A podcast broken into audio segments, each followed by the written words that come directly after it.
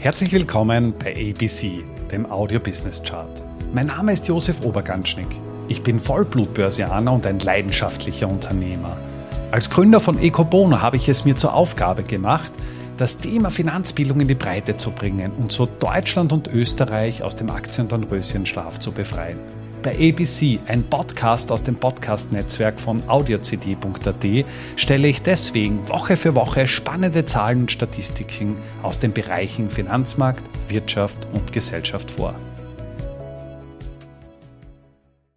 Porsche steht für Luxus, Wohlstand und Eleganz.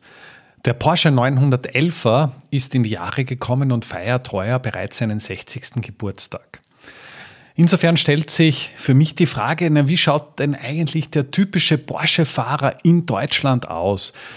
Porsche ist ja nach wie vor ein Unternehmen des VW-Konzerns. 75,4 Prozent gehören nach wie vor Volkswagen und seit dem Jahr 2022 notiert Porsche wieder an der Börse.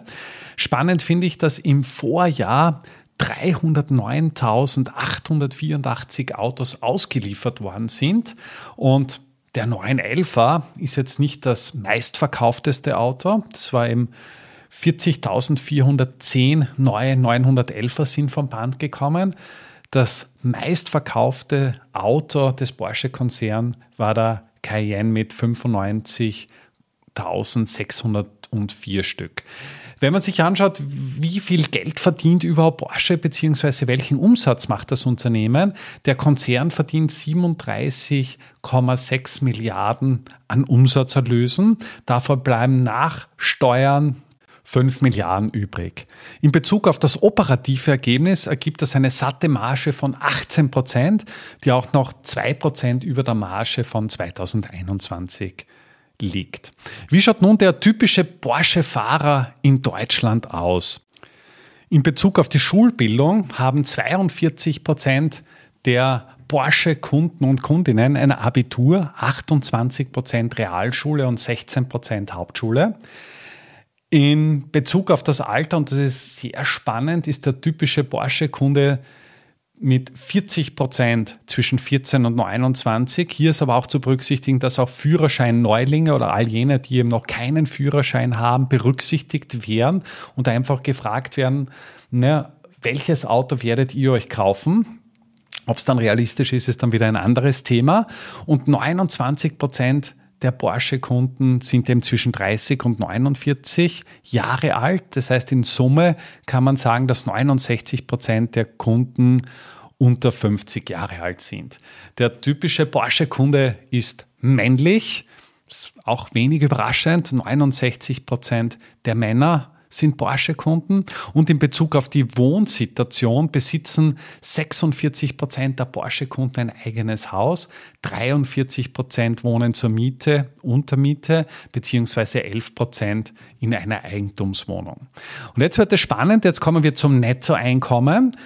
Porsche ist ja an und für sich ein Luxusgegenstand und es hat mich dann doch überrascht, dass eben laut dieser soziodemografischen Analyse das Nettoeinkommen des typischen Porsche-Fahrers zu 65 Prozent, also zwei Drittel aller Porsche-Fahrer, verdienen weniger als 2000 Euro netto pro Monat. 19 Prozent zwischen 2000 und 4000 und unter Anführungszeichen nur 16 Prozent mehr als 4000 Euro im Monat. Hier ist aber hinzuzufügen, dass hier auch junge Leute mit in die Analyse aufgenommen werden, also all jene, die eben noch keinen Verdienst haben oder zumindest keinen Hoden als 14, 15, 16-Jähriger, der sich dann irgendwann einmal einen Porsche kaufen möchte. Und darüber hinaus wird hier auch nicht unterschieden zwischen Gebrauchtwegen und Neuwegen. Das heißt, wenn man jetzt auf den typischen Porsche-Kunden, der einen Neuwagen kauft, heranzieht, dann schaut dort die Analyse einmal definitiv anders aus im Vergleich, im Vergleich zu, zu dieser Analyse. Zusammenfassend kann also gesagt werden, der typische Porsche-Fahrer in Deutschland ist einmal männlich, mit 69 Prozent Wahrscheinlichkeit, hat ein Abitur mit 42-prozentiger Wahrscheinlichkeit, ist ledig mit 56 Prozent. Darüber hinaus zwischen 14 und 29 Jahren mit 40 Prozent, also er ist sehr jung, lebt in einem eigenen Haus mit 46 Prozent und verdient weniger als 2000 Euro netto pro Monat. Damit sind wir auch schon am Ende der aktuellen Folge angelangt.